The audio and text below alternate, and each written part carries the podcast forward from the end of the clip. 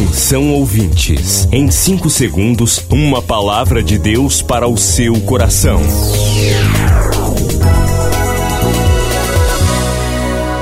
No ar, o Ministério Amigos da Oração e o seu devocional Meu Dia com Deus.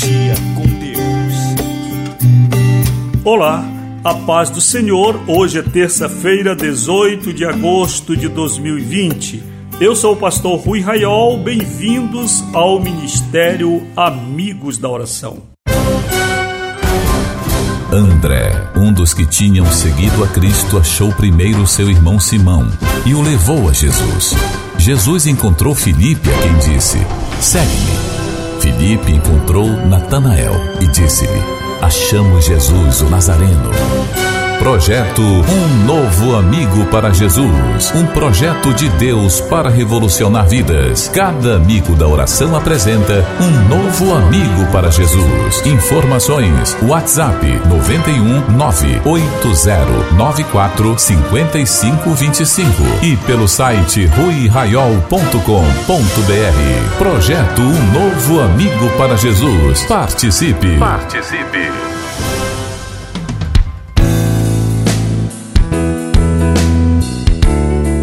18 de agosto, o ano está voando e eu quero perguntar se você já apresentou um novo amigo para Jesus.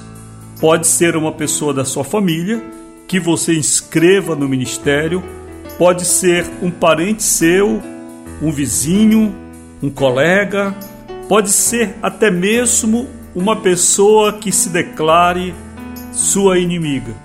Escreva no ministério para que se cumpra o que Jesus nos ensina, que nós devemos orar pelos que nos perseguem. Escreva. A melhor maneira que nós temos de combater o mal é semeando o bem, é fazendo o bem. Jesus disse que devemos agir assim.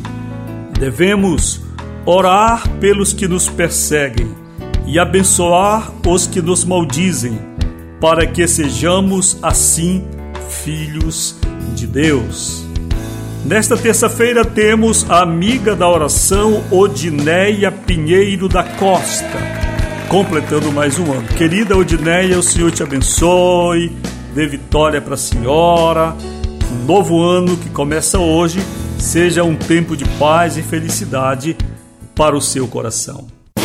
Depois do Amapá, Pernambuco e Amazonas, o Ministério Amigos da Oração chega ao estado do Acre.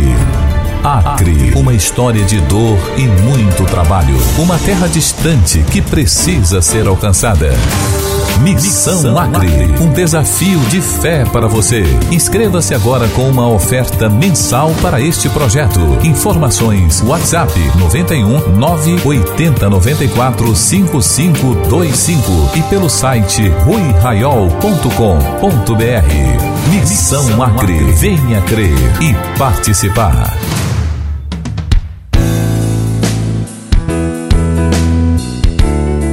Uma bênção você participante da missão Acre, inscrito para esta missão. Estamos ali todos os domingos ministrando a palavra durante uma hora de programação. Na primeira parte, nós temos o devocional e em seguida o culto especial. Uma benção, os irmãos estão muito satisfeitos e você, participante da missão Acre, está armazenando tesouros do céu. É maravilhoso isto. Deus está satisfeito com você e se você que me ouve agora, amiga da oração, amigo, ainda não participa da missão Acre, faça alguma coisa de acordo com as suas condições para que o Senhor seja glorificado também através da sua vida. Vamos ao devocional.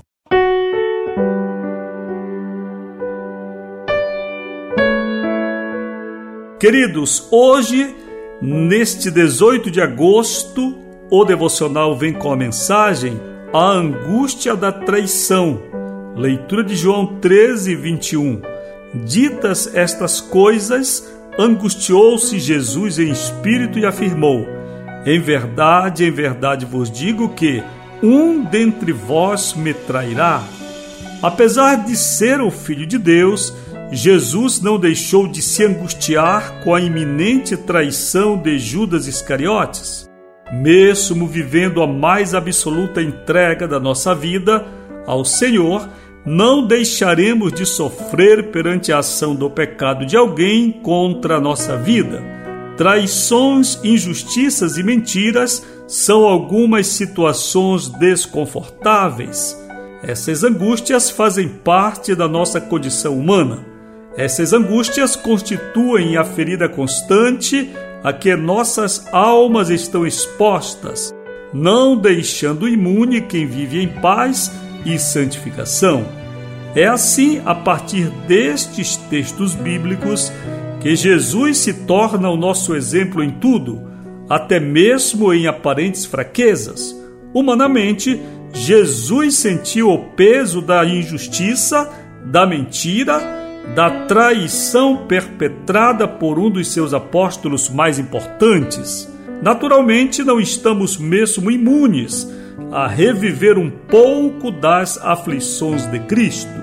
Continuamos nos angustiando, estamos no mundo, somos vulneráveis a toda sorte de dolo praticado por terceiros. Começo de oração, Senhor, dá-me forças para vencer as angústias deste mundo. Em nome de Jesus. Amém. Provavelmente você já deve ter experimentado a angústia da traição. Existem vários níveis de traição, desde uma pequena mentira até atos e fatos muito graves. Nenhum de nós gostamos de ser traídos, traídos na nossa confiança, traídos na nossa santidade, pois vivendo com Deus nós adquirimos um relativo padrão de inocência. Quando você se aproxima de Deus, você ama. E quando você ama, segundo a Bíblia, em tudo você crê, tudo você suporta. Você se torna uma pessoa cândida você se torna uma pessoa pura. Quanto mais nos aproximamos da luz, mais iluminados ficamos. E às vezes nos esquecemos até da existência do mal, o que não deve acontecer. Por isso, quando Jesus enviou discípulos à missão de evangelizar, ele recomendou que seus discípulos fossem simples como as pombas, porém prudentes como as serpentes. Os estudiosos afirmam que serpentes estudam presas, serpentes postam-se nos caminhos por onde há de passar a presa, e assim podem ficar muito tempo esperando a oportunidade de dar o bote. Nós precisamos saber que existem pessoas falsas no mundo. Nós precisamos saber que humanamente podemos nos enganar. E se isto acontecer conosco, nós não vamos entrar em parafuso, como se diz, achar que o mundo desabou porque nós erramos em absoluto. E neste caso de superação, o nosso exemplo é Cristo. Ele, enquanto Filho de Deus, e quem escolheu individualmente e chamou cada apóstolo, escolheu também Judas Iscariotes e, pelo grau de confiança que tinha naquele apóstolo, lhe entregou uma das missões mais importantes que era de cuidar das ofertas, dos valores que Jesus recebia em seu ministério itinerante. E quando Judas traiu Jesus, o Senhor sentiu a dor da traição, principalmente por Judas, porque quem trai merece misericórdia, porque é uma pessoa sem temor, é uma pessoa venal, é uma pessoa disposta a repetir seus erros e candidatíssima ao inferno. Você acabou de ouvir Meu Dia com Deus, uma produção do Ministério Amigos da Oração.